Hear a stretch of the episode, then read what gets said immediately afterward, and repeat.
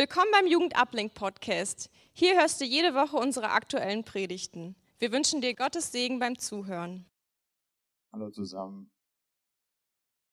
Geht's euch gut? Oder seid ihr auch so geschafft wie ich, so Freitag am Ende der Woche so? Ich habe aber gehört, dass, äh, dass es gewöhnlich nur ab dem 30. Lebensjahr aufwärts so ist. Alles, was darunter ist, die sind am Montag immer müde, weil die von der letzten Party noch total übermüdet zur Arbeit oder zur Schule erscheinen. Und dann so, so von Montag zu Freitag bessert sich die Laune und dann so am Freitag, yeah, Party feiern. Ähm, ich bin ganz klar über 40 schon, also bei mir ist Freitag schon immer tote Hose, da geht nichts mehr. so, ihr seid bei einer Themenreihe Weisheit, ne? Sprüche. Aber es geht viel um Weisheit, ne? Weise werden und so. Und heute soll der, äh, der Schwerpunkt ja auf, der, auf, äh, auf das Thema Sexualität äh, gelegt werden. Also äh, für die für einige Jungs ist das, glaube ich, klar, die waren bei der letzten Männerfreizeit dabei. Da habe ich mal ein sehr, sehr ausgiebiges Thema äh, zum, oder einen ausgiebigen Vortrag zum Thema Sexualität gehalten und ich sollte das jetzt hier auch so machen. Ich werde das aber nicht so machen, wie ich das auf der Männerfreizeit gemacht habe, weil A, seid ihr jünger, viele Themen interessieren euch gar nicht, das ist so. Und das ist auch gut so. Also, ich meine, was soll ich mit euch über, über Sodomie reden oder sowas? Interessiert das einen von euch? Nein. Ne? Also, lassen wir's.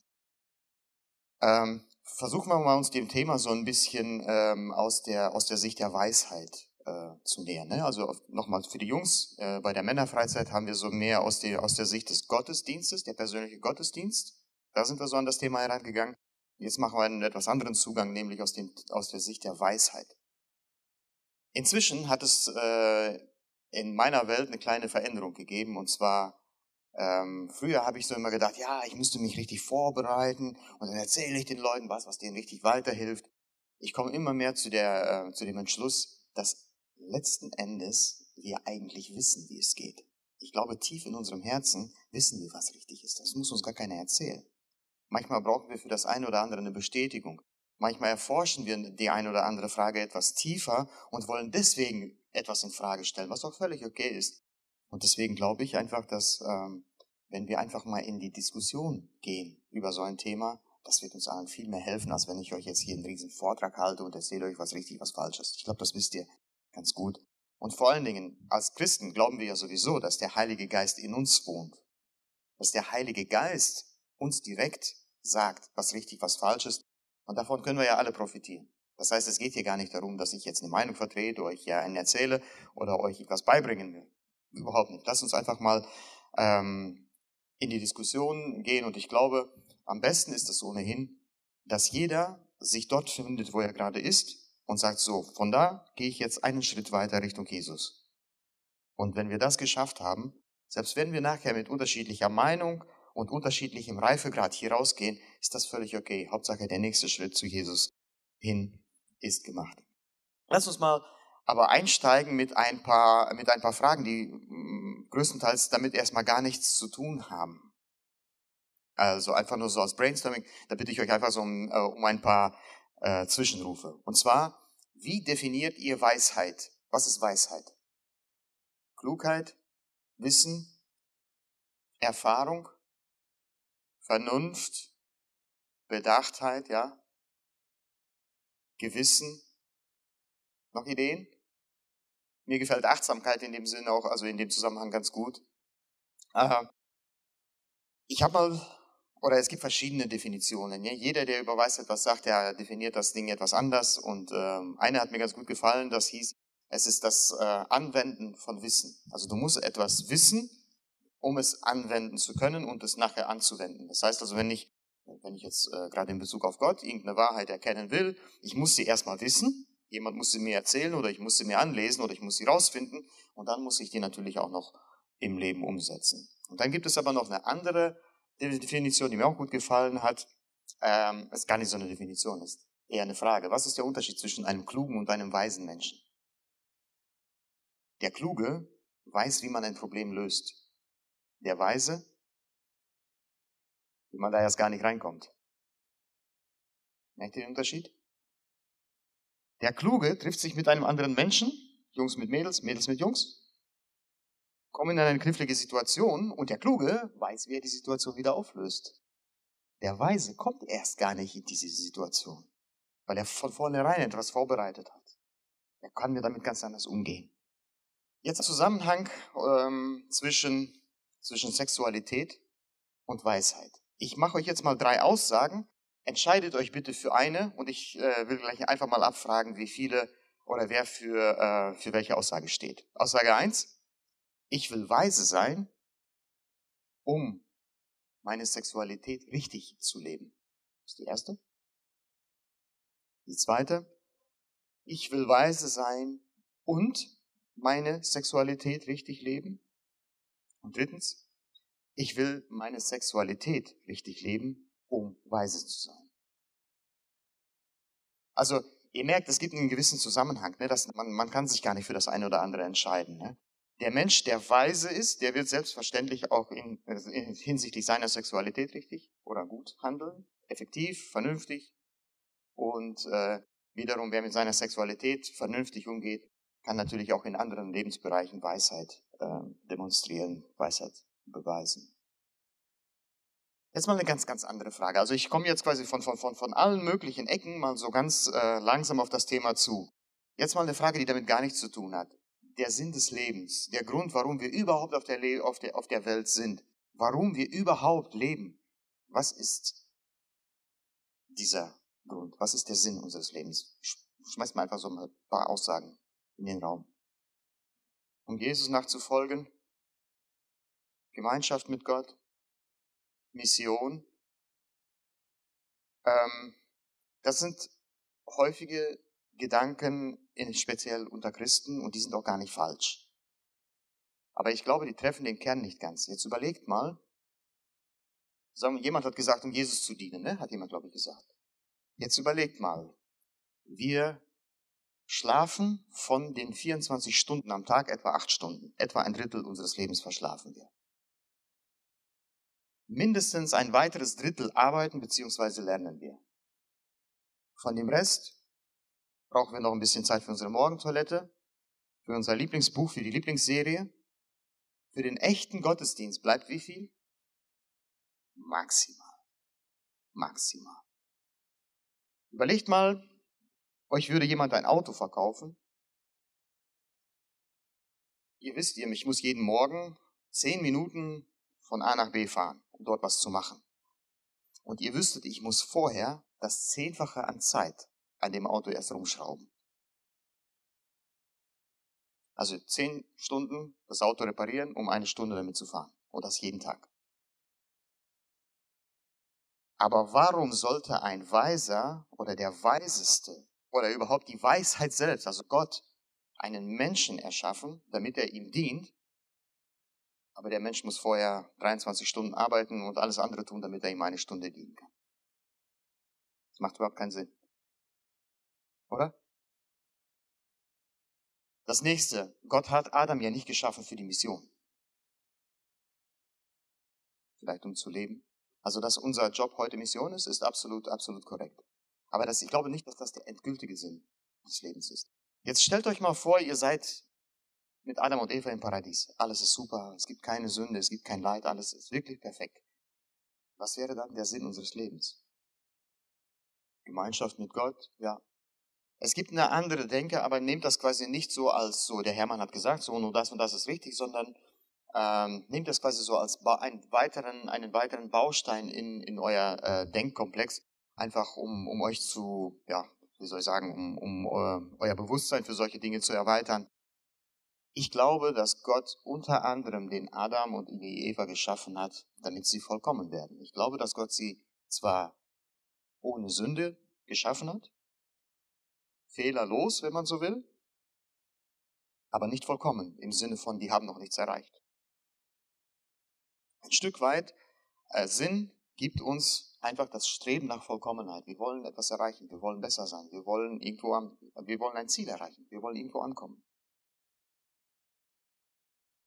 Aber nur so als, als Nebengedanken.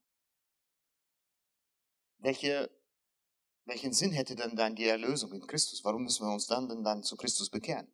Weil, ich sag mal so, nach, nach persönlicher Selbstverwirklichung oder so, Kann man ja auch ohne, ohne Religion streben. Das machen ja auch viele.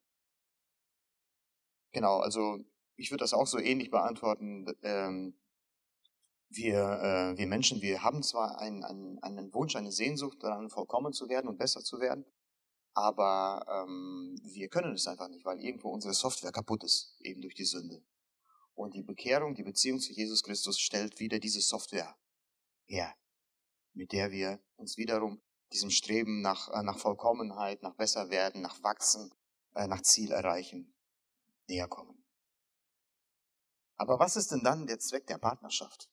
Gott hat ja schon im Garten Eden die Zweierschaft als Beziehungsmodell für den Menschen geschaffen. Die Löwen hatten das nicht. Was ist denn dann der Sinn einer Partnerschaft? Wir sprechen ja heute über Sexualität und Sexualität, ähm, zumindest einen großen Teil unserer Sexualität spiegelt, spielt in unserer Gesellschaft immer noch sich in der Zweierschaft ab. Mann und Frau.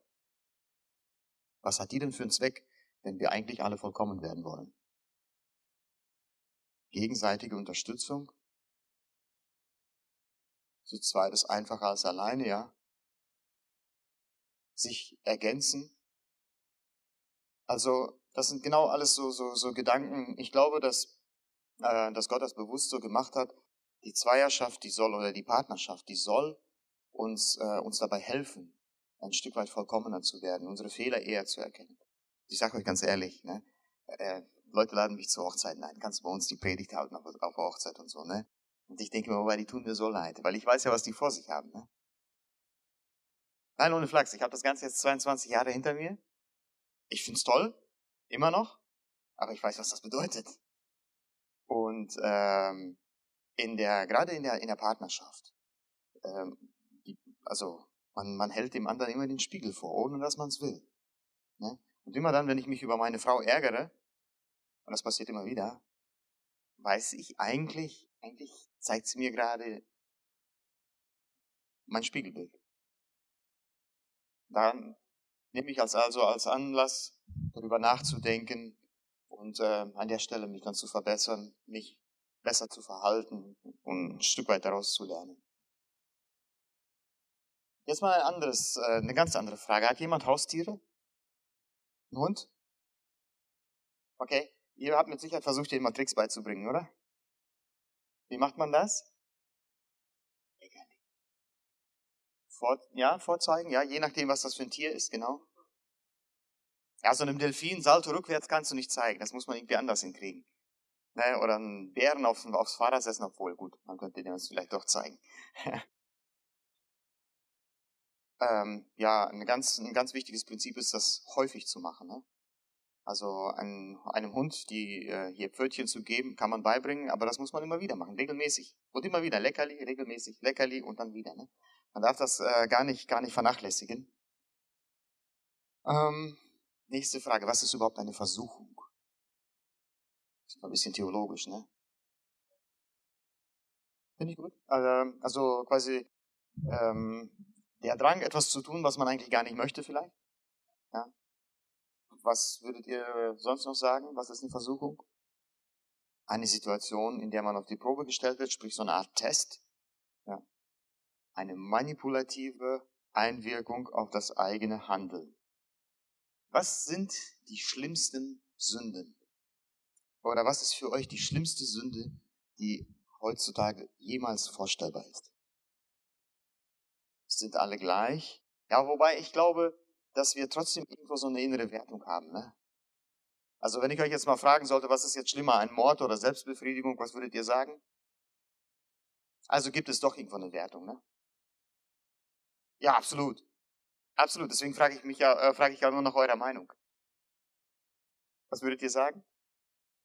Ja, Sünde gegen Gott, gegen den Heiligen Geist, ja. Die Sünde nicht zu bekennen ist das Schlimmste, ja, genau. Also äh, das, ihr seid einfach Kinder eurer Zeit. Heute denkt man so. Und das ist okay. Noch vor 40, 50 Jahren hat man gesagt, die schlimmste Sünde ist Fremdgehen.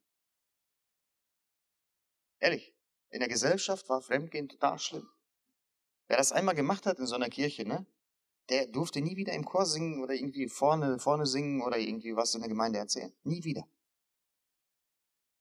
Ja gut, das weiß ja keiner. Aber fragt mal unsere alten Leute, was ist die schlimmste Sünde? Sagen die euch alle, Ehebruch. Das wissen die, ganz genau. Also, das heißt also, wir haben tatsächlich eine unterschiedliche Sichtweise darauf, was schlimm ist. Und deswegen, ich finde den Ansatz sehr gut. Eigentlich alles, was sich gegen Gott, gegen Gottes Vorstellung wendet, ist alles schlimm und letzten Endes führt uns alles weg von Gott. Jetzt mal eine andere Frage. Es gibt ja Sünden, die in der Bibel gar nicht beschrieben sind, ne? Also A, gibt es sehr wohl legale Mittel, ein Auto zu tunen. B, was verboten ist, so ein Auto im Straßenverkehr zu benutzen. Du kannst alles tun. Du kannst auch eine Rakete im Garten bauen. Die darf nur nicht waffenartig sein oder so, sonst wirst du der Waffen, äh, des Waffenbaus oder ähnliches verklagt. Ähm, aber machen wir zur nächsten, äh, gehen wir mal zur nächsten Frage. Wie oft denken wir Menschen an etwas Richtung Sexualität? Jetzt mal Hand aufs Herz. Wie oft pro Tag? Oder sagen wir mal so, wer sagt, so einmal die Stunde denkt man daran?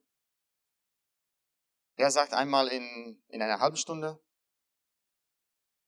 Wer sagt einmal in fünf Minuten? Also es gibt Statistiken, ne? also manche sagen so, manche so, aber ich habe eine Statistik gelesen, ungefähr alle drei Minuten. Ey, alle drei Minuten. Aber wenn man, wenn man ehrlich zu sich selbst ist, wird man sich sehr, sehr oft dabei erwischen. Das muss ja nicht unbedingt heißen, dass ich die ganze Zeit nur an, an das eine denke. Das Flirten mit einer Kollegin geht auch schon so ein bisschen in die Richtung. Ja oder nicht? So, das waren so die Eingangsfragen. Ja? Ihr merkt, es waren sehr, sehr, sehr unterschiedliche Themen. Fangen wir so ganz langsam an. Es geht ja darum, wir wollen weise sein und weise mit unserer Sexualität umgehen. Was heißt denn weise? gar nicht erst in ein Problem hineintappen. Ähm, um das Thema Sexualität besser zu verstehen. Ähm, viele sagen oder viele denken, wir reden sogar oft so, als hätten wir eine Sexualität. So quasi optional. Das kann man mal betätigen, wie eine App. Und ich glaube, dass das einer der größten Fehler dabei ist. Wir haben nicht eine Sexualität, wir sind Sexualität. Ja, wenn wir heute uns über den monetären Charakter des Geldes unterhalten würden, würde jeder von euch sagen, sag mal, hast du sie noch alle? Geld ist monetär und Moneten sind Geld. Genauso über die Sexualität und Mensch getrennt nachzudenken, ist völliger Schwachsinn. Der Mensch ist immer, immer sexuell. Wir sind immer uns dessen bewusst, ob ich eine Frau bin oder ein Mann bin, ob ich zu einer Frau rede oder zu einem Mann. Immer, das hört nie auf. Ich weiß, als ich in eurem Alter war, habe ich immer gedacht, so, ja, also ich, so als junger Mensch, natürlich, ne, ich habe so, ne, meine Gedanken in diese Richtung und so und also die Jugendlichen sind schon sehr sexuell orientiert, ne. Aber so die älteren Leute, ne, die, die werden ruhiger und so, ne, die haben andere Dinge im Kopf. Leute in meinem Alter, die denken, boah, die Jugend, die hat ja gar keine Ahnung davon. Was ich sagen will, das ist ein Thema, was nie aufhört. Das begleitet uns unser ganzes Leben.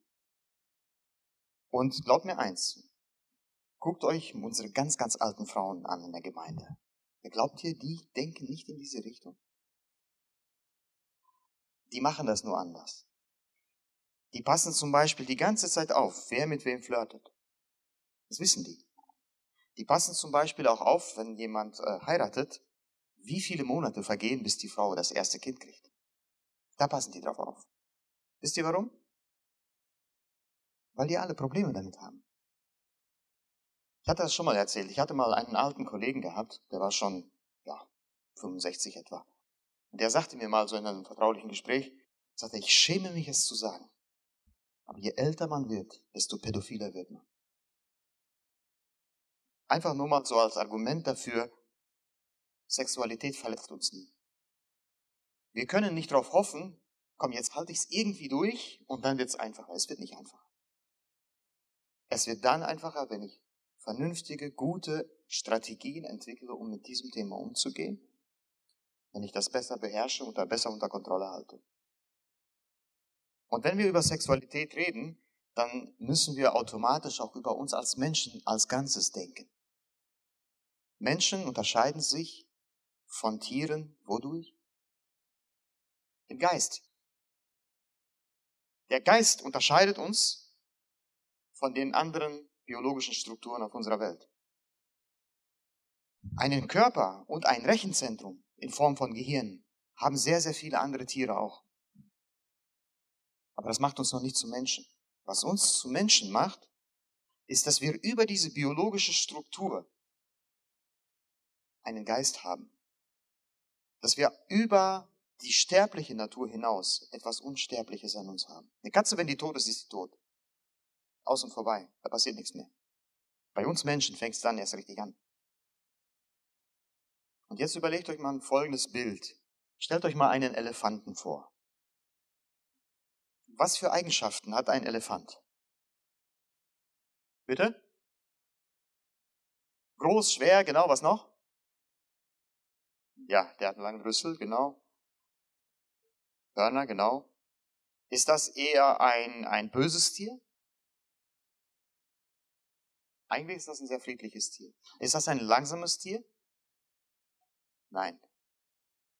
Also versuch mal mit Motorrad von einem, von einem Elefanten abzuhauen. Das wird nicht einfach. Die können richtig schnell sein. Die können aggressiv sein. Eigentlich sind die sehr behäbig, sehr gemütlich. Die sind sehr stark. Also äh, früher, wo, wo, wo es keine Maschinen gab, gerade so im, im Bau, beim Bau großer, äh, großer Anlagen, hat man sehr gerne Elefanten eingesetzt, weil die Viecher einfach viel aushalten. Die können einfach viel schleppen. Viel mehr als ein Pferd. Aber es gibt bestimmte Situationen, ihr könnt einfach mal auf YouTube mal einfach mal schauen, ähm, Elefant rastet aus. Tippt mal einfach ein und guckt mal, was das für Bilder sind. Ich wollte euch eigentlich sowas heute zeigen. Wie gesagt, meine Technik hat leider versagt.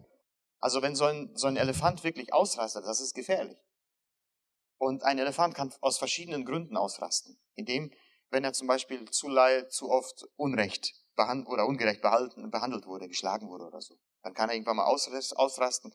Äh, so im Zirkus kann es ab und zu mal passieren, dass ein Elefant seinen, seinen Dompteur oder den, den, den Trainer einfach umbringt. Vor, vor aller Zuschauer. Und der, der macht das brutal.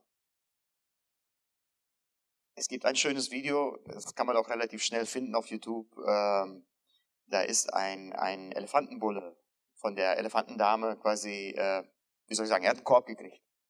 Und das Vieh war danach so traurig, hat danach 20 Autos zerstört. Ja, also unsere, unsere biologische Struktur, sprich unser, unser, unser Körper, das, was wir sehen, plus das Rechenzentrum Gehirn, das gleicht einem Elefanten. Wie lernt eigentlich unser Gehirn?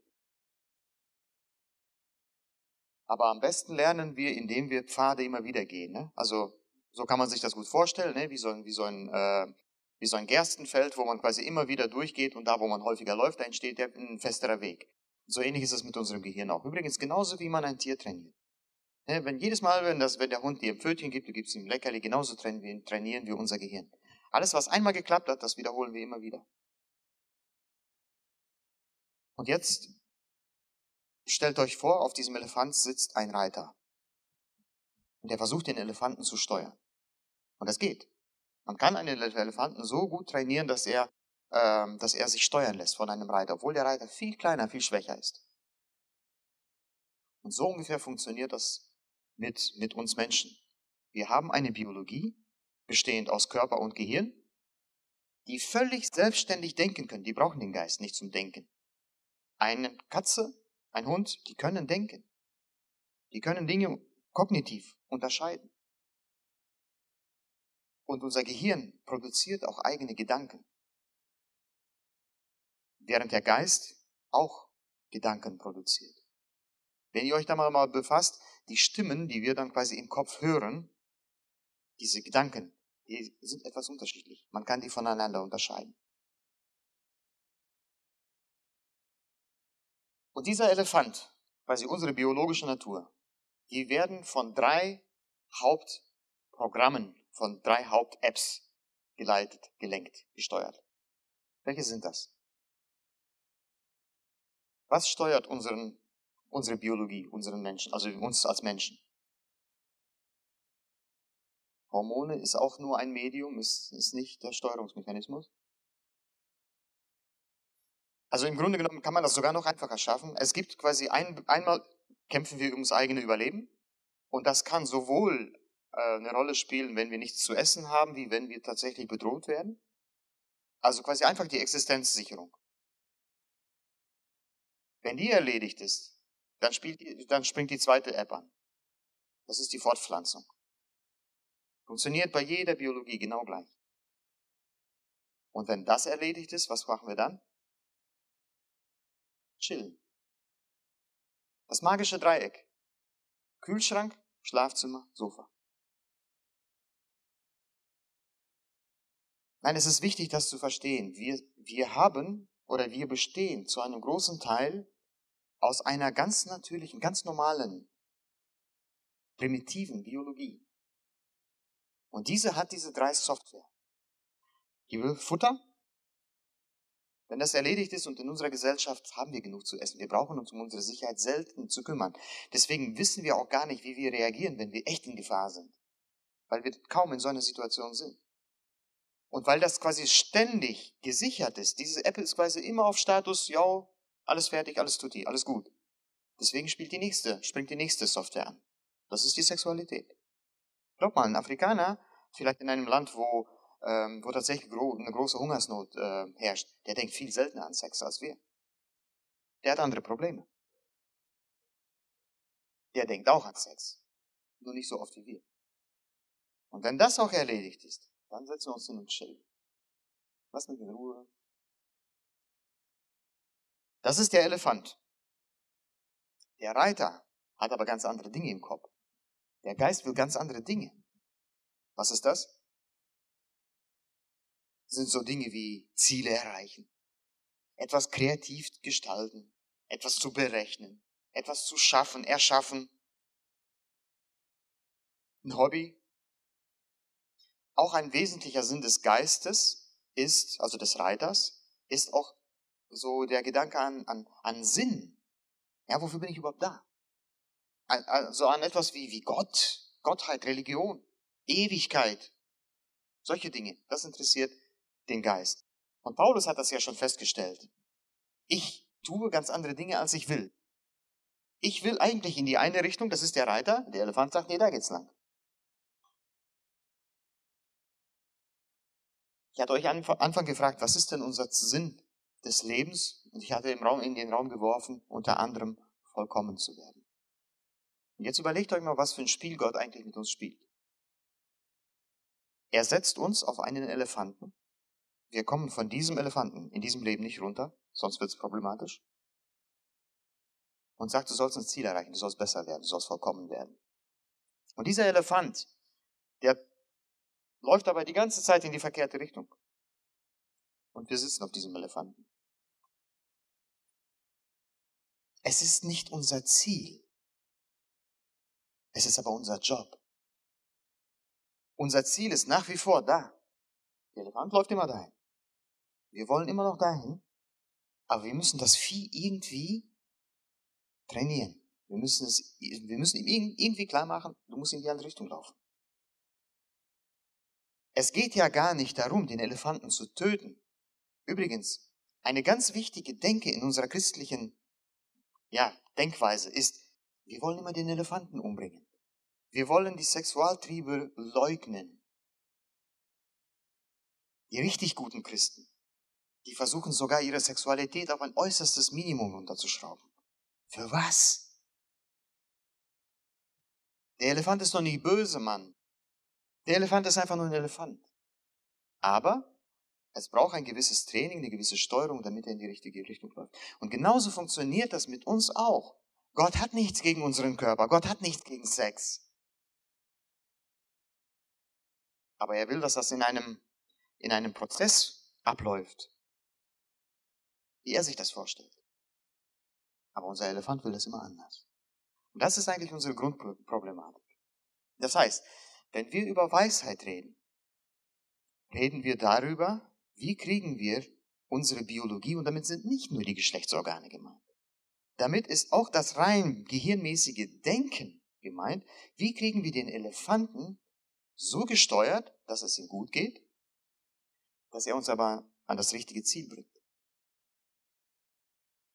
Wenn wir oder wie, wie, heißt, wie heißt die wissenschaftliche oder die geisteswissenschaftliche äh, Disziplin, die sich mit dem richtigen Handeln überhaupt auseinandersetzt? Ethik, Moral. Das Gegenteil ist Unmoral, ne? Kennt ihr das alte Wort für Unmoral? Unzucht. Das Gegenteil von Unzucht ist Zucht. Was ist denn Zucht?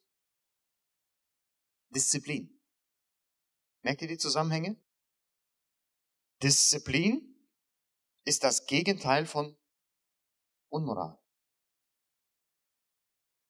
Und jetzt kommt etwas sehr Interessantes ins Spiel. Dem Elefant soll es gut gehen. Aber man diszipliniert ihn, damit er in die richtige Richtung läuft. Ähm, unser, unser Geist, also der Reiter auf dem Elefant, der spielt ja gerade in Sachen Liebe ja auch eine große Rolle. Gott hat Liebe, Zweierschaft, Intimität nicht nur für die biologische Struktur, also nicht nur für unseren Körper geschaffen. Das haben nämlich die Leute in Korinth gedacht. Die haben gedacht, die Speise den Bauch und der Bauch der Speise. Das heißt also, der Magen ist eben dazu da, dass man da ab und zu was reinmacht. Ne? Also machen wir da mal was rein. Wofür sind die Geschlechtsorgane da? Dann machen wir das auch. Und Paulus sagt, nein, das ist so nicht. Er sagt, auch unser Leib soll Gott gehören. Und deswegen fügen wir auch unsere sexuellen Aktivitäten dem Willen Gottes. Nochmal zurück zu der Frage, welche, welchen Wert hat denn Liebe für den Reiter? für unseren Geist. Eigentlich hat Gott das Thema Liebe fast nur für den Geist geschaffen. Ich hatte es in, meiner, in, in einer meiner letzten Predigt mal erwähnt. Gott hat uns Menschen von unserer Struktur, von unserer Software her einsam gemacht. Ganz am Anfang hat Gott gesagt, es ist nicht gut für den Menschen alleine zu sein. Und damit hat er die Software der Menschen geändert. Wenn wir tief in uns reinblicken, wir sind zutiefst einsam. Wir sind einsam. Und deswegen suchen wir nach dem vertrauten Du, wir suchen nach dem Gegenüber. Eigentlich, ja sicher spielt Sex selbst, also rein das, das körperliche, biologische eine Rolle, aber das ist ja eigentlich gar nicht das Ziel. Was wir eigentlich wollen, ist ja dieses, dieses Vertrautsein. Intimität ist ja nicht nur einfach Nacktheit. Intimität ist ja gemeinsam etwas denken, gemeinsam etwas fühlen, einander fühlen. Und das ist wiederum das, was den Reiter, den Geist beschäftigt. Und wenn ich am Anfang gesagt hatte, dass wir, dass, wir, dass Gott die Zweierschaft dafür geschaffen hat, um die Menschen ein Stückchen einfacher, ein Stückchen schneller hin zur Vollkommenheit zu bewegen, das heißt, Gott hat die ganze Liebesthematik eigentlich dazu geschaffen, dass die Reiter in der Lage sind, schneller an ihr Ziel zu kommen. Überlegt mal, was das, was das bedeutet, was das ausmacht. Jetzt mal, äh, mal wieder so ein bisschen zurück und, und äh, machen wir es wieder etwas einfacher. Das Thema Liebe, das Thema Sexualität. Ähm, wie soll ich sagen, es, man sagt ja, es gibt ja verschiedene Stufen der Sexualität. Ne? Das fängt ja irgendwann mal mit, äh, mit dem Flirten an, dann irgendwann mal Händchen halten. Ne? Wie viele solcher Stufen äh, der Sexualität äh, gibt es? Zählt mal so durch. Was sagt ihr? Also ich spiele ja selbst etwas Klavier und Liebe ist eine riesige Klaviatur. Und wir haben nicht nur einzelne Tasten, wo wir sagen, Händchen halten, küssen, flirten, Sex. Wir haben auch eine ganze harmonische Beziehung.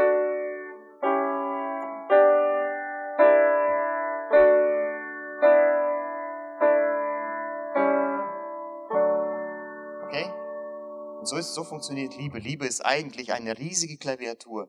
Ich fange mir jetzt mal mit einfachen Dingen an. Flirten ist ja nicht gleich flirten, oder? Man kann sehr aggressiv flirten, man kann, man kann es aber auch sehr dezent machen, oder? Eine Umarmung, ist eine Umarmung gleich eine Umarmung? Nein. Es gibt so unterschiedliche Arten, jemanden zu umarmen, oder? Es gibt Arten von Umarmung, die man an fremden Menschen durchaus praktiziert, weil die, da ist auch nichts Anrüchiges dran. Es gibt aber Formen von Umarmung, wo man sagt, hm, also wenn meine Frau das sehen würde, würde die komisch denken. Verstehe ich auch. Oder? Was ich einfach sagen will, Sexualität ist nicht einfach nur Sexualität. Wenn wir gleich uns darüber Gedanken machen, wie wir den Reiter disziplinieren oder den, den Elefanten disziplinieren wollen, dann müssen wir uns überlegen, ja, wie machen wir das denn? Weil beim ersten Mal, wenn man dem Hund beibringen möchte, Pfötchen zu geben, das erste Mal, wenn der Hund seinen Pfötchen nur einmal kurz angehoben hat, kriegt er sofort ein Leckerli, beim zweiten Mal nicht mehr. Beim zweiten Mal muss er die Pfote ein bisschen höher heben. Beim dritten Mal muss er die schon ein bisschen länger halten. Bis dieses Verhalten so austrainiert ist, dass der Hund perfekt ein Pfötchen gibt. Erst dann kriegt er ein Leckerli. Und genauso müssen wir auch wir, wenn wir sagen, wir wollen uns so, äh, wie soll ich sagen, so schulen, wir wollen dahin kommen, unsere Sexualität richtig zu leben, dann müssen wir uns viele, viele Stufen überlegen, wie gehen wir denn in diese Richtung? Weil einfach nur zu sagen, kein Sex vor der Ehe ist keine Lösung. Glaubt mir, das funktioniert heute nicht mehr. Früher ja, da konnte man du, du, du machen. Heute funktioniert das nicht mehr. Oder? Nein. Früher zum Beispiel hat man gesagt, naja, wenn, äh, wenn ein Paar sich trifft, erstmal sollten die äh, schon so alt sein, dass sie quasi jederzeit heiratsfähig wären. Also vor 18 sollte man nicht anfangen. Äh, als zweites hat man immer gesagt, bloß kein Händchen halten, bloß sich nicht im Dunkeln treffen, bloß nicht alleine in einem Raum sein. Ja, warum? Ja, weil man gedacht hat, Sexualität hat nur zwei Stufen, Treffen, Sex. Und irgendwann mal hat man gesagt, okay, da gibt es ja sowieso diese Stufen, ne? Händchen halten, küssen, umarmen, Sex. Und also hat man dann gesagt, okay, wir setzen uns irgendwann die Grenze hier. Händchen halten dürfen wir, aber küssen tun wir uns nicht. Das haben die Paare dann für sich selber festgelegt. Einfach um zu sagen, wir wollen keinen Sex vor der Ehe. Und ich sag, dass man das Ganze feiner unterteilen kann. Händchen halten ist nicht gleich Händchen halten. Umarmen ist nicht gleich umarmen. Sich alleine in einem Raum befinden ist nicht sich alleine sich im, äh, im Raum befinden. Da gibt es eine große Bandbreite an Spielmöglichkeiten, und wichtig ist es dann irgendwann mal, sich entsprechende, entsprechende Haltepunkte oder sogar Grenzen zu setzen, wo man sagt, okay, das machen wir, aber so machen wir nicht mehr. Weil Liebe hat noch ein anderes Problem. Liebe ist auf Wachstum angelegt. Liebe an sich will wachsen. Und Liebe wird sich nie mit dem zufrieden geben, was ich jetzt heute habe. Wenn ich sage so, ich treffe mich mit diesem Mädchen oder das Mädchen sagt, ich treffe mich heute mit diesem Jungen, das wird nicht dabei bleiben. Das kann man fünf, sechs, zehn Treffen machen, aber irgendwann mal werden die Themen intensiver, irgendwann mal werden die Berührungen anders, irgendwann mal werden die Zeiten länger, die man miteinander verbringt. Das ist auf Wachstum angelegt. Man kann faktisch so gut, oder es ist so gut wie unmöglich, dass ein Mann mit einer Frau, eine Frau mit einem, mit einem Mann sich trifft ohne dass es irgendwann mal über die Zeit hinweg zu einer, zu einer sexuellen Handlung kommt. Eigentlich ist das nicht möglich. Das ist auch nicht so gemacht. Der Elefant ist auch nicht so gemacht. Der Elefant ist dafür geschaffen, wozu? Fortpflanzung. Was Gott aber will, Gott will die Mechanismen des Elefanten ausnutzen, damit der Reiter seine Ziele erreicht. Bevor wir uns ein paar Bibeltexte angehen äh, anschauen, noch eine, noch eine Bemerkung. Warum ist Sexualität so ein schwieriges Thema in unseren Köpfen? Sexualität oder sexuelle Versuchungen sind mit die schwersten und auch die schwerwiegendsten, die uns begegnen, mit denen wir heute zu tun haben. Sexuelle Vergehen, sexuelle Versuchungen, sexuelle Sünden erscheinen viel reizvoller als andere. Aber wenn man sie begangen hat, tun die viel mehr weh als andere. Es ist auch deswegen eine Strategie des Teufels, wenn er uns schaden will, wenn er unsere Familien schaden will, wenn er Gemeinden kaputt machen will, wenn er eine Gesellschaft kaputt machen will, wo greift er an? Er greift die Menschen gewöhnlich beim Thema der Sexualität an. Weil jetzt überlegt mal, ich würde zum Beispiel über unseren Ältesten sagen, der hat mal Geld geklaut. Ich würde sagen, pff, na und? Aber wenn ich ihm sage, der ist mal fremdgegangen, was würdet ihr sagen? Ah, wie kann der Älteste sein?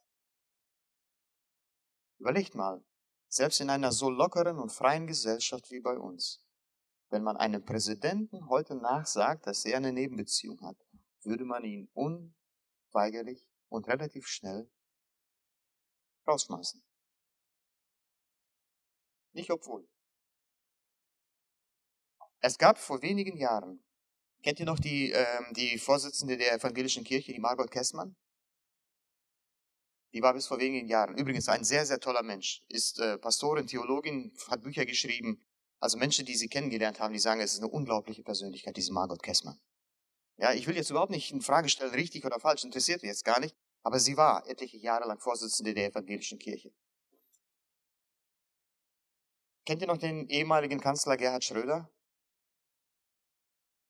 Es gab einmal eine ganz kurze Zeit, es waren wenige Tage, wo die Zeitung darüber berichtet hat, dass Gerhard Schröder bei einer Polizeikontrolle mit der Margot Kessmann zusammen gesehen worden wäre.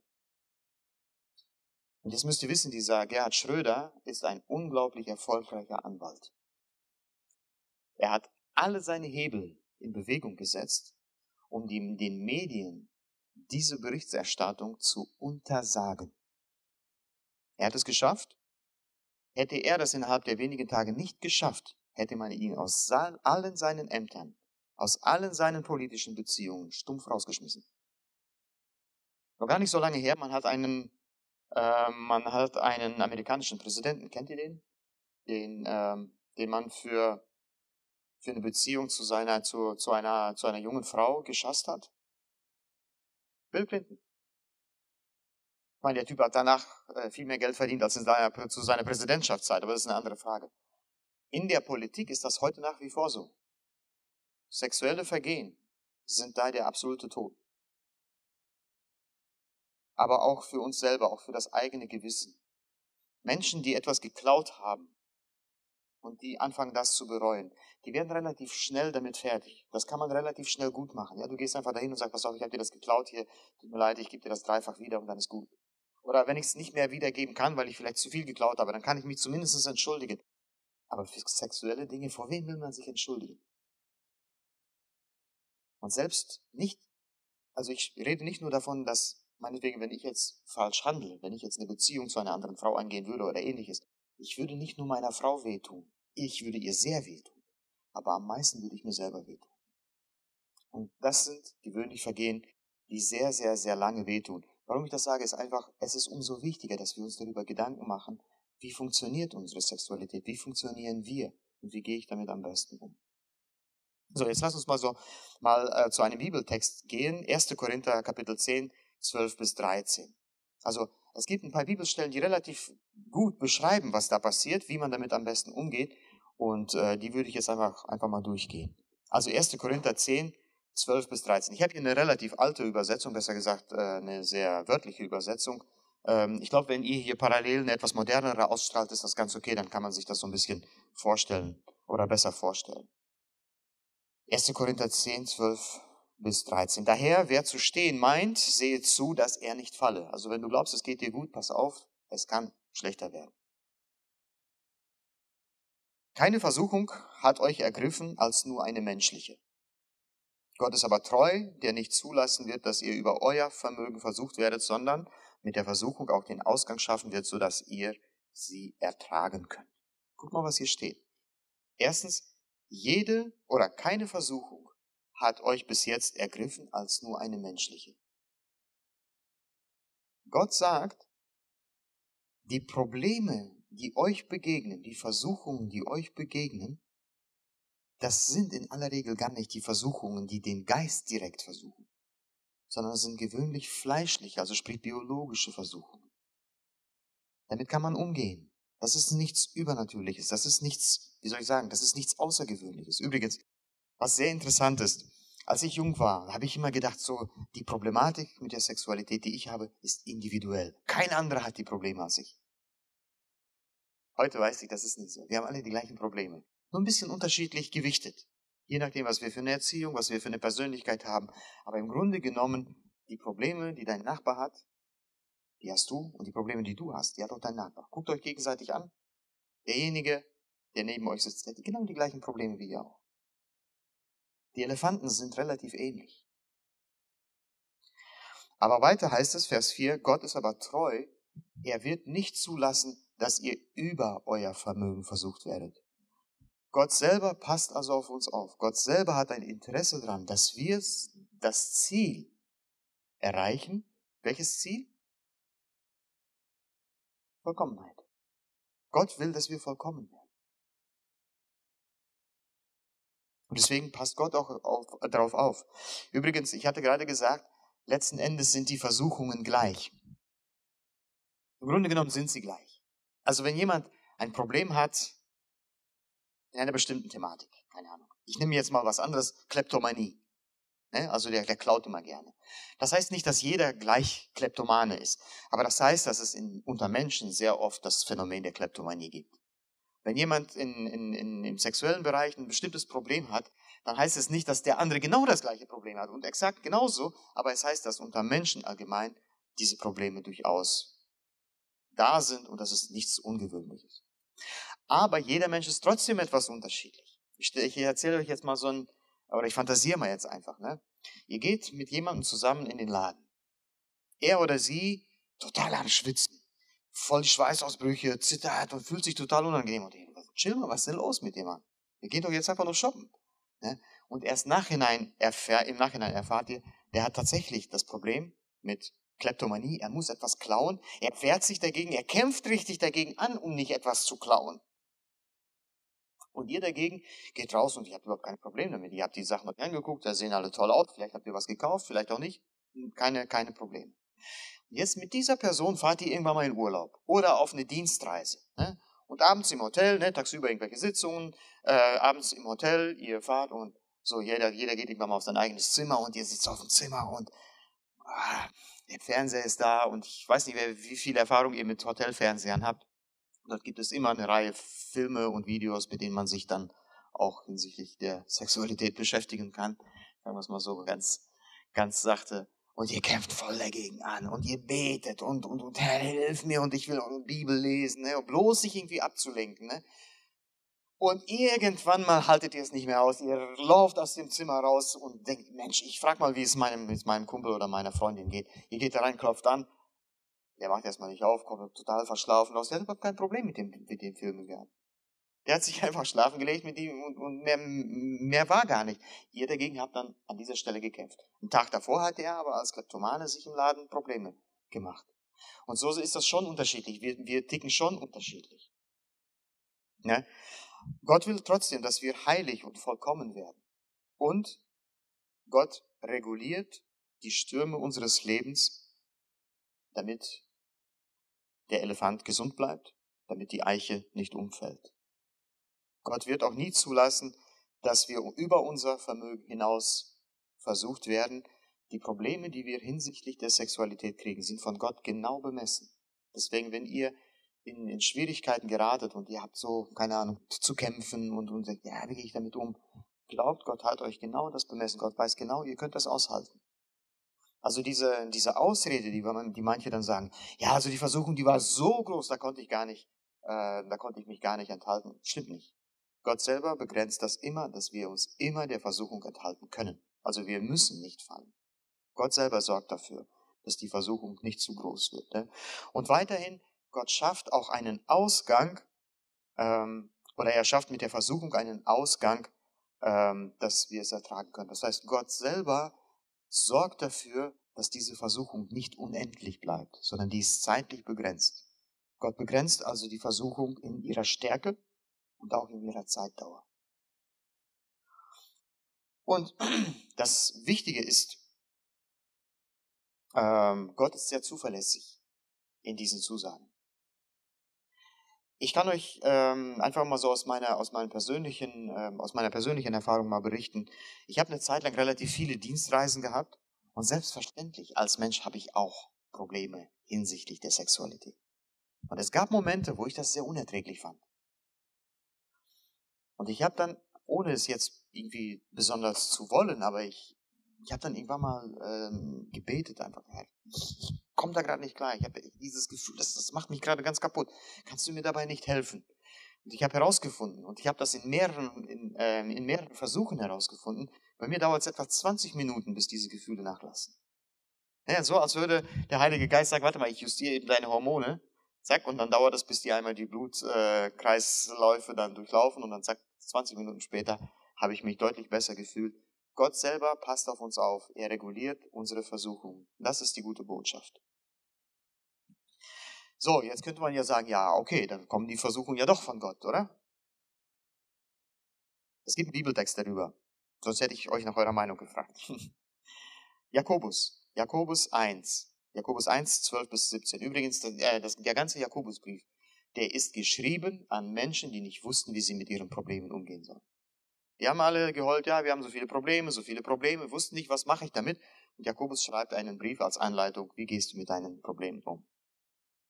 Also, Jakobus 1 von, äh, von, Vers, von Vers 12.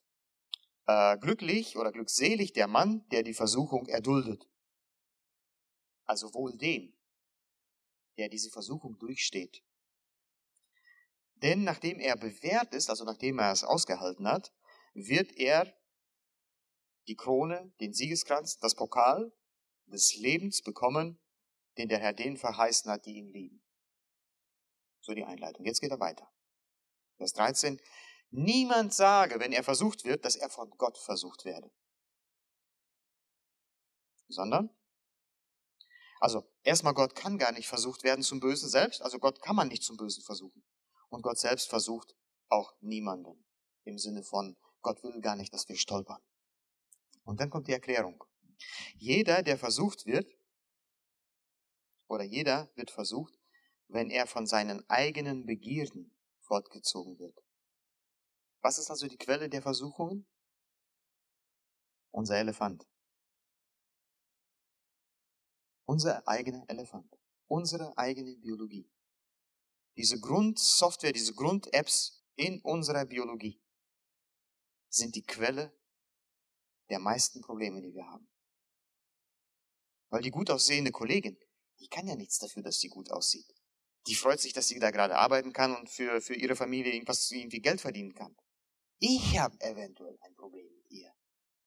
Und auch wiederum gar nicht mein Geist, weil mein Geist ist schon sehr auf meine, auf die Zweierschaft mit meiner eigenen Frau konzentriert. Aber meine Biologie sieht das anders. Der Elefant will in die andere Richtung als der Reiter. Und hier geht es darum, den Elefanten in die richtige Richtung zu ziehen. Und äh, jetzt lese ich euch mal den Text nochmal.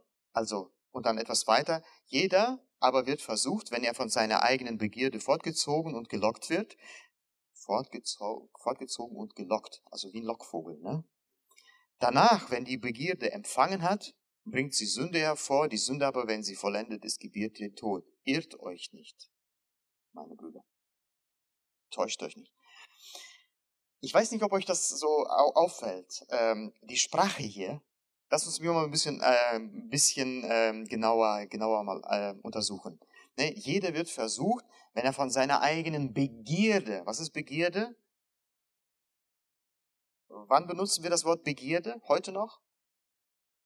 Ach, schon Richtung, wenn es um Sexualität geht, oder? Beim Essen vielleicht manchmal, wenn das Essen besonders lecker ist. Ansonsten, Begierde steht schon ganz klar für, für sexuelles Verlangen. Danach, wenn die Begierde empfangen hat, empfangen, Empfängnis. Wie heißt das heutige Wort dazu? Das ist das alte Wort für befruchten.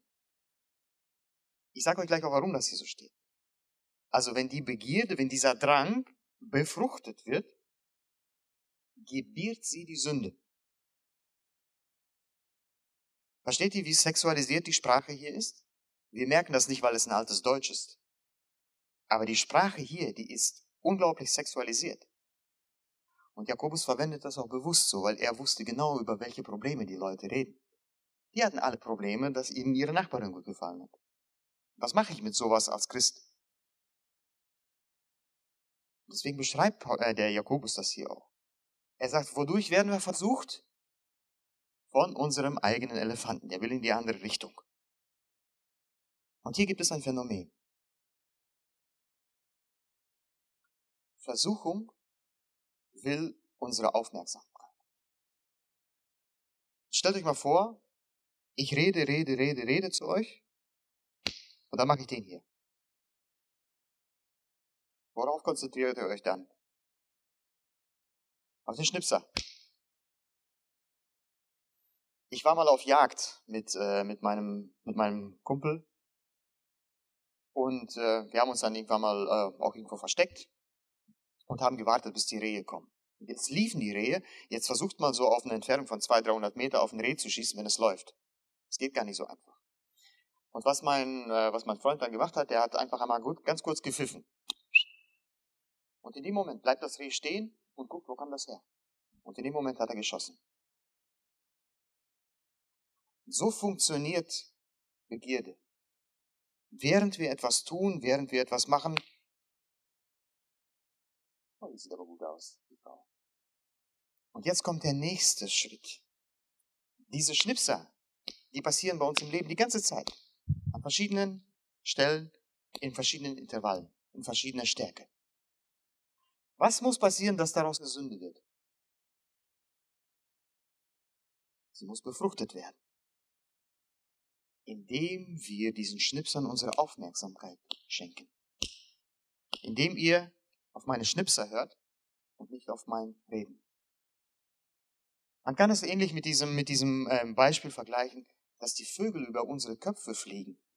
Das können wir nicht, nicht verhindern. Aber dass die Nester auf unseren Köpfen bauen, das können wir schon verhindern. Und äh, hinsichtlich Versuchung ist es letzten Endes genau das Gleiche. Dass wir, dass wir diese, ähm, ich sag mal, diese Gedanken bekommen, mit denen wir, die uns Schwierigkeiten machen gerade hinsichtlich der Sexualität. Da können wir nichts für. Das ist in der Grundsoftware des Elefanten tief verankert. Das können wir nicht verhindern. Aber was wir verhindern können, ist die Aufmerksamkeit auf, diesen, auf diese Versuchung lenken. Und je länger ich mir meine Kollegin angucke,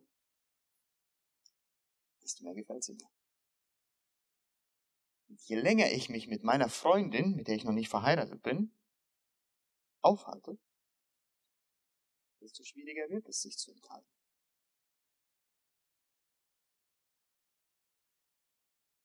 Selbstverständlich.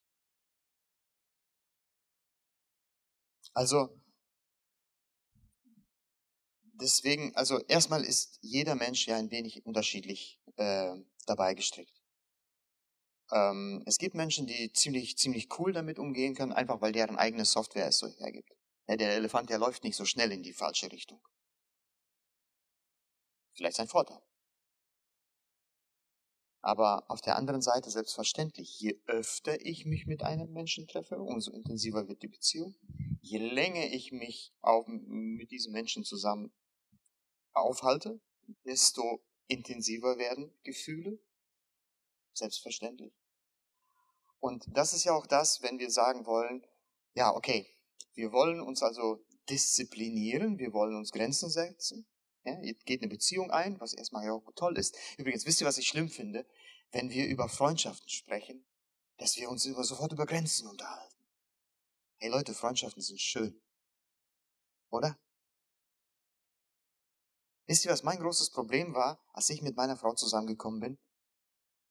Als wir verlobt waren, gerade gleich zu Beginn der Verlobung, hat der Pastor uns gesagt, es gibt viele Leute in der Gemeinde, die würden gerne heiraten, aber können nicht lag unter anderem daran, äh, wir hatten gerade unter, unter den jungen Leuten hatten wir etwa ein Verhältnis von ein, ein Drittel waren Männer, zwei Drittel waren Frauen. Also waren viele Mädchen da, die nicht, nicht unbedingt so schnell heiraten konnten, wenn man sich dann eben auf die Gemeinde begrenzt hat. Und da hat der Pastor uns gesagt, ähm, ihr könnt äh, quasi, wenn ihr euch zu viel oder, oder zu sehr die Händchen haltet in der Öffentlichkeit, könntet ihr bei diesen Menschen Emotionen auslösen, die vielleicht nicht gut sind. Also nach dem Motto versteckt dass ihr euch liebt. Ich muss ehrlich sagen, diese Denke, die hat mir auch so ein Stück weit die Verlobungszeit kaputt gemacht. Ich habe diese Verlobungszeit damals sehr, sehr stressig empfunden. Niemand hat mir gesagt, dass das eine schöne Zeit ist. Genauso Freundschaften. Alle haben mir gesagt, du musst aufpassen das, du musst aufpassen das, du musst die Grenzen setzen das, du musst die Grenzen setzen das. Hey, setz dich doch mal mit deiner Freundin, mit deinem Freund hin und genieß doch einfach die Zeit im Café. So eine schöne Zeit. Oder? Und das ist genau das Wichtige. Wisst ihr, wenn, wenn, wenn wir den Elefanten übrigens immer hungern lassen, was wird er machen? Der wird ausrasten. Oder? Den Elefanten muss man füttern, aber womit? Mit gesundem Zeug. Ich hatte vorhin gesagt, wodurch lernt unser Gehirn? Durch Wiederholung. Unser Gehirn lernt aus den, aus den Augenblicken, aus den Eindrücken, die wir bekommen. Und jetzt überlegt mal Folgendes. Da ist jemand, der liest Liebesromane. Ich sage bewusst der, weil die Jungs lesen das selten. Und jetzt überlegt mal, jemand, der so gepolt ist, dessen Gehirn durch diese Art von sexuellen Gedanken geprägt ist, dieser trifft sich mit jemand anders. Wie wird er reagieren? Jetzt überlegt mal, da ist jemand, der guckt sich hin und wieder mal Porno-Videos an. Wie wird er denn reagieren, wenn er in einer schwierigen Situation ist? Und ich kann euch eins sagen, schwierige Situationen im Leben werden kommen. Und es werden Momente sein, dass ihr mit einer anderen Frau, mit einem anderen Mann auf einem engen Raum zusammen seid. Und ihr wollt vielleicht auch noch nicht mal eine sexuelle Handlung. Und die ist vielleicht auch gar nicht angebracht. Aber wenn euer Gehirn mit falschen Informationen geflutet ist, werdet ihr den Elefanten in dem Moment nicht beherrschen können. Den Elefanten darf man nicht verhungern lassen, aber man darf ihn auch nicht mit dem falschen Zeug füttern. Wenn wir den, den Elefanten beherrschen wollen, müssen wir ihn mit gutem Futter versorgen. Das bedeutet was? Liebe ist überhaupt etwas, wie soll ich das sagen? Liebe prägt uns, Liebe ist auch auf Wachstum angelegt, hatte ich ja vorhin gesagt. Wenn ich jetzt aber sowas wie zum Beispiel erotische Literatur konsumiere, damit präge ich ja mein Gehirn. In meinem Gehirn intern überschreite ich damit eine gewisse Grenze, die keiner, es hat noch keiner gesehen. Und jetzt treffe ich mich mit einer anderen jungen Frau. Sie weiß ja gar nicht, dass ich diese Grenze im Kopf schon längst überschritten habe. Und wenn die vielleicht ihrerseits auch die Grenze schon längst überschritten hat, wovon ich nichts weiß. Und jetzt kommt eine Situation, wo wir auf engstem Raum zusammen sind, über eine längere Zeit unbeobachtet. Ja, was werden wir dort machen? Wahrscheinlich werden wir nicht über unseren Chef lästern. Oder? Aber jetzt überlegt mal, wir haben vorher auf unsere Gehirne aufgepasst. Ich, indem ich etwas gelernt habe, mich vielleicht mit guter Literatur beschäftigt habe. Ich habe gute Filme gesehen. Ich habe mich mit geistlichen Dingen beschäftigt. Ich habe mich ganz einfach mit, mit biederer, normaler Arbeit beschäftigt. Und die junge Frau auch. Und wir kommen in eine solche Situation. Wie werden wir die Zeit nutzen können? Wir werden die Kraft haben, wir werden die Fähigkeit haben, wir werden überhaupt die Themenvielfalt im Kopf haben, uns über andere Themen zu unterhalten. Und ich sage euch offen, ich war schon etliche Male in solchen Situationen. Da hätte viel passieren können. Aber wenn man sich vorher mit, gutem, mit guten Informationen versorgt hat, wenn man sich vorher mit guten Dingen beschäftigt hat, dann wird es auf einmal sehr interessant. Dann kann man sich unterhalten. Ähm, und gerade für uns Christen kann das sehr, sehr äh, wertvoll werden. Als ich nach Gießen gegangen bin, ich habe ja in Gießen zwei Jahre gearbeitet, die meisten wissen das. Dieses äh, Headhunter-Unternehmen, welches äh, mich dann äh, zu dieser Firma dorthin vermittelt hat, ähm, da hat äh, eine junge Frau gearbeitet, 26 Jahre. Und ähm, wir mussten uns natürlich auch treffen, weil die musste mich ja kennenlernen. Dann sind wir zusammen zu dieser Firma gefahren äh, um das Vorstellungsgespräch zu haben. Und dann äh, habe ich auch nachher schon von vornherein gesagt, aber lassen Sie uns bitte nachher nochmal uns treffen und äh, ich möchte gerne so eine Nachbesprechung haben zu dem Vorstellungsgespräch. Und dann haben wir uns tatsächlich in ein Café gesetzt und haben dort äh, Zeit, äh, Zeit miteinander verbracht und haben zusammen gesprochen. In dieser Situation hätte alles passieren können. Alles. Aber ich habe in dieser Zeit von mir gesprochen. Ich habe dann abgeschwenkt und habe gesagt, ja, ich habe mal so ein bisschen Theologie studiert. Und weil sie selber auch in einer etwas schwierigen Lebensphase ist, übrigens in einer Phase, wo man sehr wohl auch anfällig für sexuelle Themen ist. Aber sie war genauso anfällig für Themen wie zum Beispiel Jesus, Geistlichkeit, Ewigkeit. Und ich habe ihr dann erzählt, wie zum Beispiel Jesus mit bestimmten Menschen umgegangen ist. Und die waren, die war total begeistert. Und die, beim nächsten Treffen hat sie mir gesagt, ich habe das Johannesevangelium durchgelesen. Versteht ihr?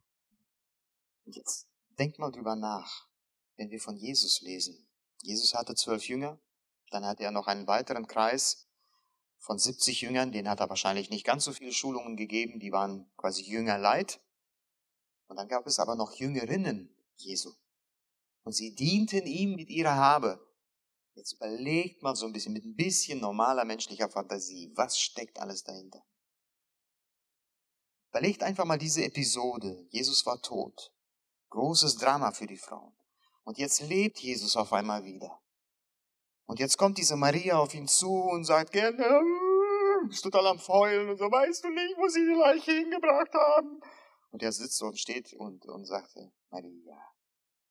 sie schreit nur noch, Rabuni, also mein Lehrer, fällt ihm zu Füßen. Überlegt mal, wie viel Erotik in dieser Geschichte ist. Und Jesus hat genau diese Erotik wofür benutzt? Um den Menschen zu helfen, den Menschen näher zu, Gott zu bringen. Und genau das können wir auch, wenn wir unseren Elefanten im Griff haben, weil wir ihn vorher mit gutem Zeug gefüttert haben, weil wir ihn richtig erzogen haben. Disziplinieren ist so ein hartes Wort im Deutschen. Ne? Disziplin, ne? Denkt so ein bisschen, erinnert uns so ein bisschen an Nazi-Zeit. Zu Disziplin heißt vom Englischen einfach erziehen. Und Erziehung muss ja nichts Böses sein. Erziehung ist etwas, etwas sehr Wertvolles, etwas, etwas sehr, sehr Notwendiges. Wenn wir vorher den Elefanten richtig erzogen haben, das befähigt uns viel mehr für Gott etwas zu tun, als wir es vorher getan haben. Übrigens, nur so als Tipp. Wenn man eine Beziehung beginnt, ich weiß leider nicht, wie viele von euch äh, bereits in einer Beziehung sind und deswegen äh, weiß ich gar nicht, wie relevant das ist, was ich gerade sage. Aber wenn man so eine Beziehung beginnt, ne, dann unterhält man sich ja erstmal über Schule, ne, Auto, über Gott und die Welt. Ne. Und irgendwann werden die, die Themen ein bisschen interessanter. Und das ist auch schön. Das muss auch so sein. Aber es gibt eine kleine Gesetzmäßigkeit. Wenn man sich davor über Gott unterhalten hat, wird man es nachher auch können. Wenn man es davor nicht geschafft hat, wird man es danach auch nicht mehr können. Ich wusste früher von solchen Dingen nicht. Ich sage euch das jetzt aus eigener Erfahrung. Ich liebe meine Frau über alles. Und ich kann mit meiner Frau über so viele Dinge reden. Aber ich kann mit meiner Frau nicht über geistliche Erfahrung reden. Sie versteht das nicht, ich verstehe sie nicht. Wir haben das damals nicht gewusst und wir haben nicht rechtzeitig uns über geistliche Themen unterhalten. Wir haben uns getroffen wie jeder andere und fanden uns gut. Ne? Strenge Gemeinde, Religion haben wir in der Kirche gelebt. Für uns waren wir in der Freizeit privat. Und wir haben es bis heute nicht wirklich geschafft, eine wirklich echte offene Andacht zu halten. Meine Bitte und mein Rat an euch, wenn ihr eine Beziehung eingeht, Unterhaltet euch rechtzeitig über geistliche Themen. Fangt rechtzeitig miteinander an zu beten. Und dann wird das Gebet und auch das theologische, das religiöse Gespräch später für euch eine Bereicherung werden. Die wird gerade die Intimität stärken. Menschen, die das zusammen können, die zusammen beten können, die zusammen wirklich auch geistlich einen Kampf durchstehen können, erleben auch in ihrer Sexualität eine viel größere Bereicherung als Menschen, die das nicht können. Und hier sprechen wir jetzt davon, was für einen Job hat der Reiter beim Thema Liebe. Eigentlich ist Liebe nur für den Reiter gedacht. Die Biologie, die ganze Sexualität, wie, wie reich und farbenfroh und, und reichhaltig sie auch sein mag, ist letzten Endes sogar klein dagegen, gegen das, was der Geist bei der Liebe erlebt. Und das ist ja genau das, was Gott eigentlich will. Gott will uns ja nicht die Sexualität verbieten. Gott will, dass unser Geist dabei reicher wird.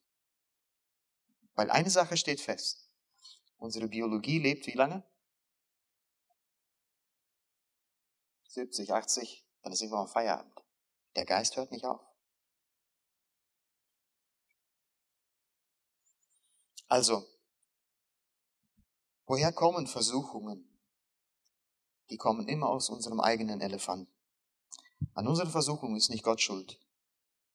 Unser Elefant hat eine Software und die bringt uns immer wieder in die Bredouille. Diese Software, die sagt Fortpflanzung, Fortpflanzung, Fortpflanzung. Und was wir dann so als Liebe erleben, sind eigentlich nur chemische Cocktails von Hormonen und ähnlichem. Das hat mit Liebe nichts zu tun.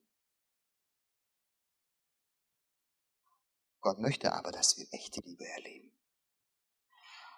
Und wenn der Elefant in die richtige Richtung läuft, mit allen Hormonen und allem, was dazugehört, und der Reiter oben sagt so, genau das ist jetzt auch mein Ziel.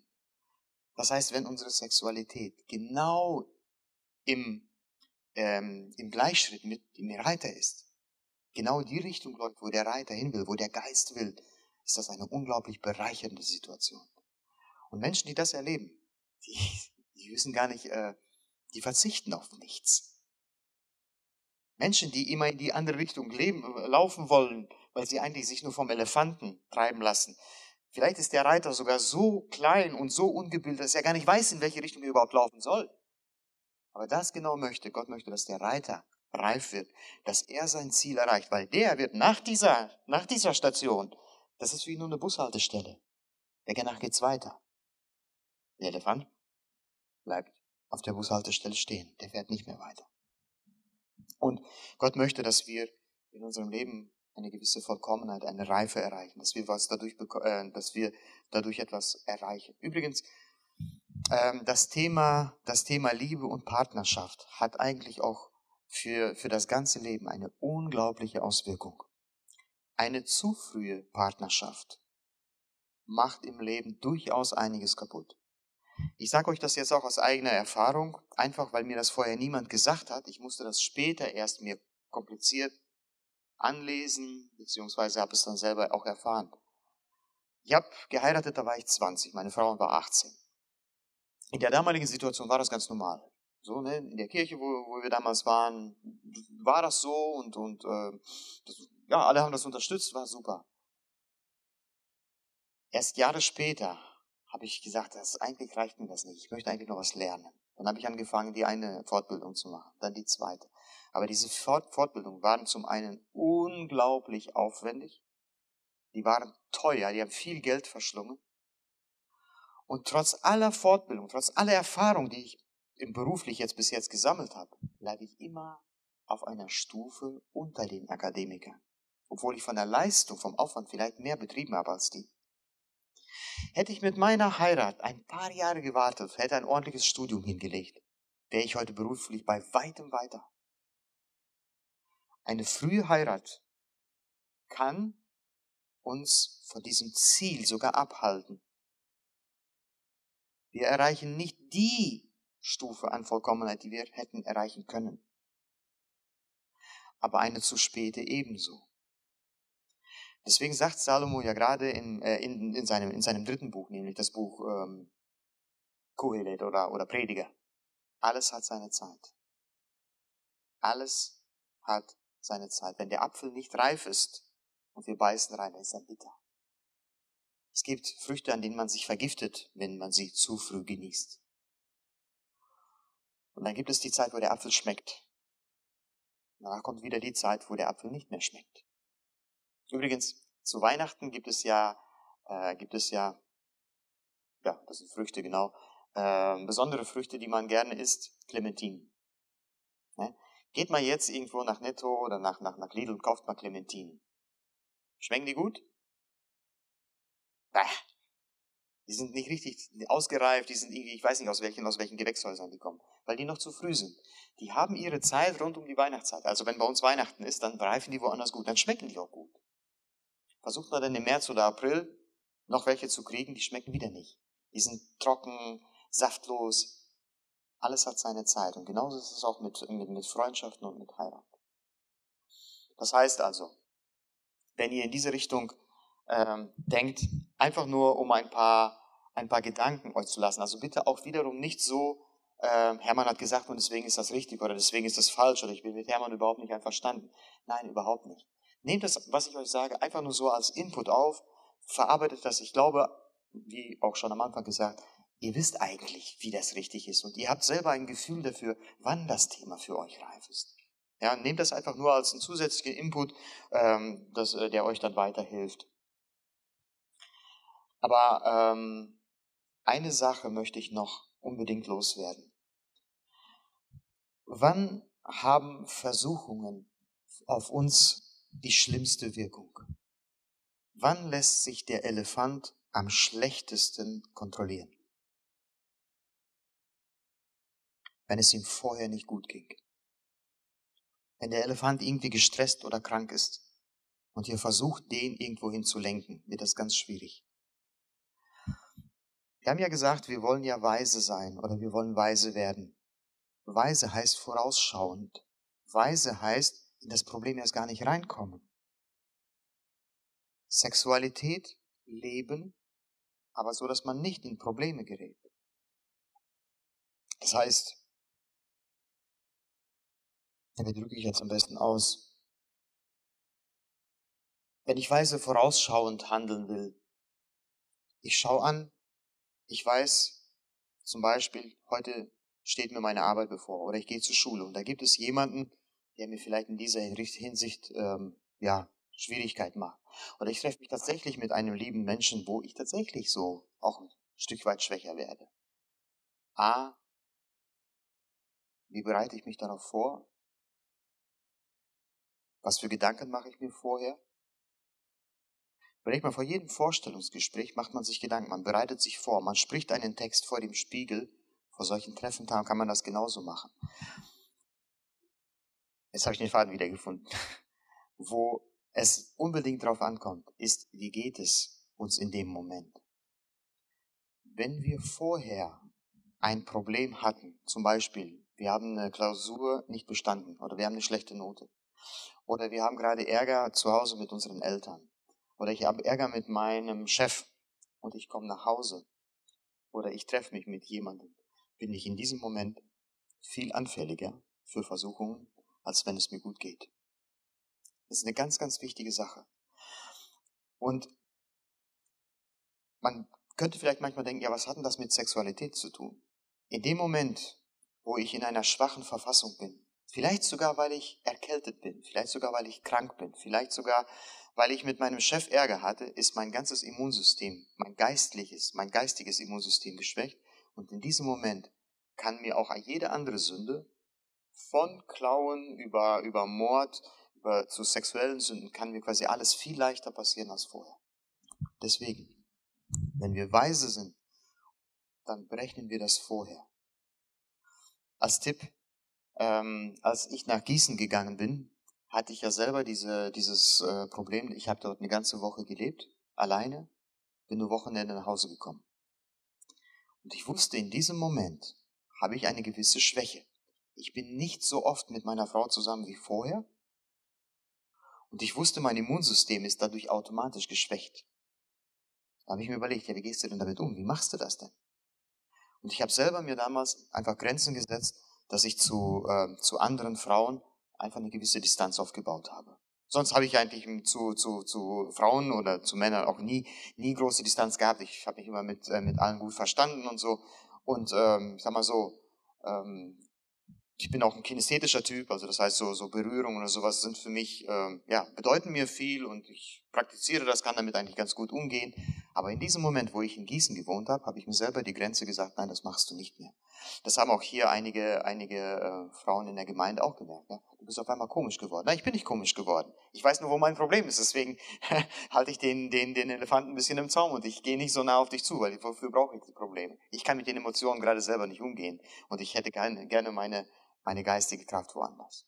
Also, wenn ihr in Situationen seid, wo ihr Schwierigkeiten habt, wo ihr Probleme habt, anderswo, seid euch immer sicher, dann seid ihr auch hinsichtlich Versuchungen, gerade hinsichtlich sexueller Themen, anfälliger als sonst. Lass uns Schluss machen. Und äh, ein paar Sachen würde ich, äh, würde ich ganz gerne euch nochmal äh, aufzählen. Also werde dir bewusst, dass du nicht eine Sexualität hast, sondern du bist Sexualität. Du sitzt auf einem riesigen Elefanten, der stärker ist als du. Deine Biologie ist wesentlich stärker als deine Willenskraft. Deswegen ist es notwendig, den Elefanten zu trainieren, ununterbrochen, mit allem, was dazugehört. Es ist wichtig, den Elefanten mit gutem Futter zu versorgen, damit unser Gehirn auch tatsächlich aus den richtigen Bibliotheken schöpfen kann, wenn es soweit ist. Mein dringender Tipp an euch, und übrigens, das sage ich nicht nur, weil ich hier in der Kirche bin. Das haben mir auch Dozenten gesagt, wo ich den technischen Betriebswirt zum Beispiel äh, gemacht habe. Äh, die haben uns alle gesagt, junge Männer, haltet eure Finger weg von Erotikliteratur und Pornografie.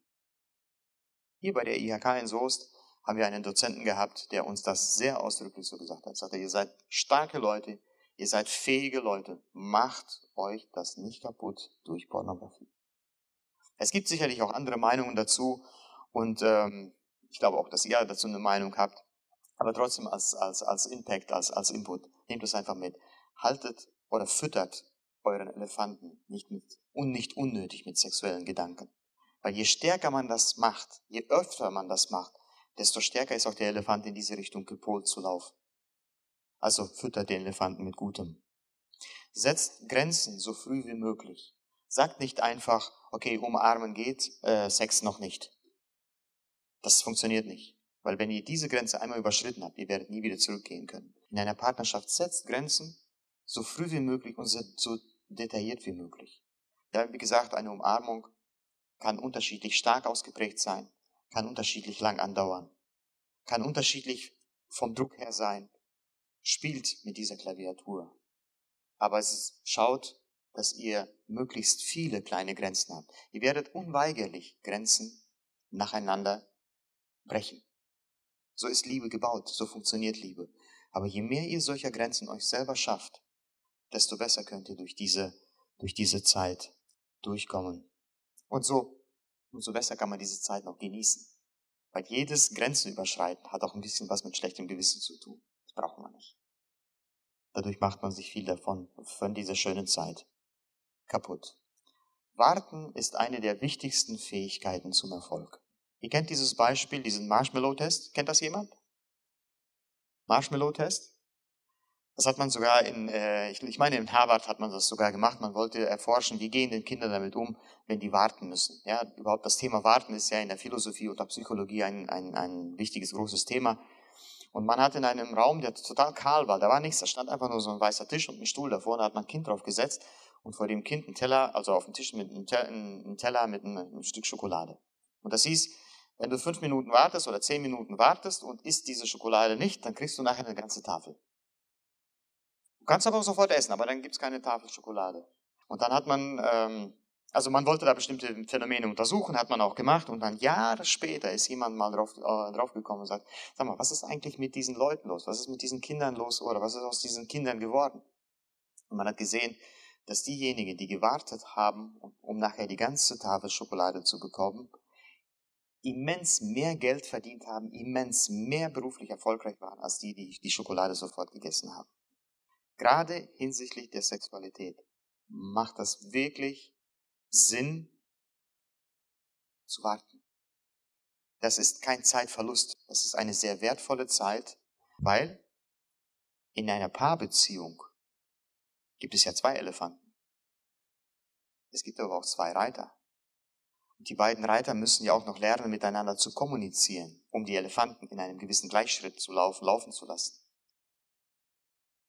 Und deswegen ähm, Warten ist eine große, große ähm, oder eine wichtige Sache, äh, wenn man wenn man weise werden will, wenn man das Leben weise gestalten will, wenn man in das Problem erst gar nicht reinkommen will. Ja, das Problem nachher aus dem Problem rauskommen ist die eine Sache, gar nicht erst in das Problem reinkommen. Bleibt standhaft, bleibt geduldig, lasst euch von Gott lenken.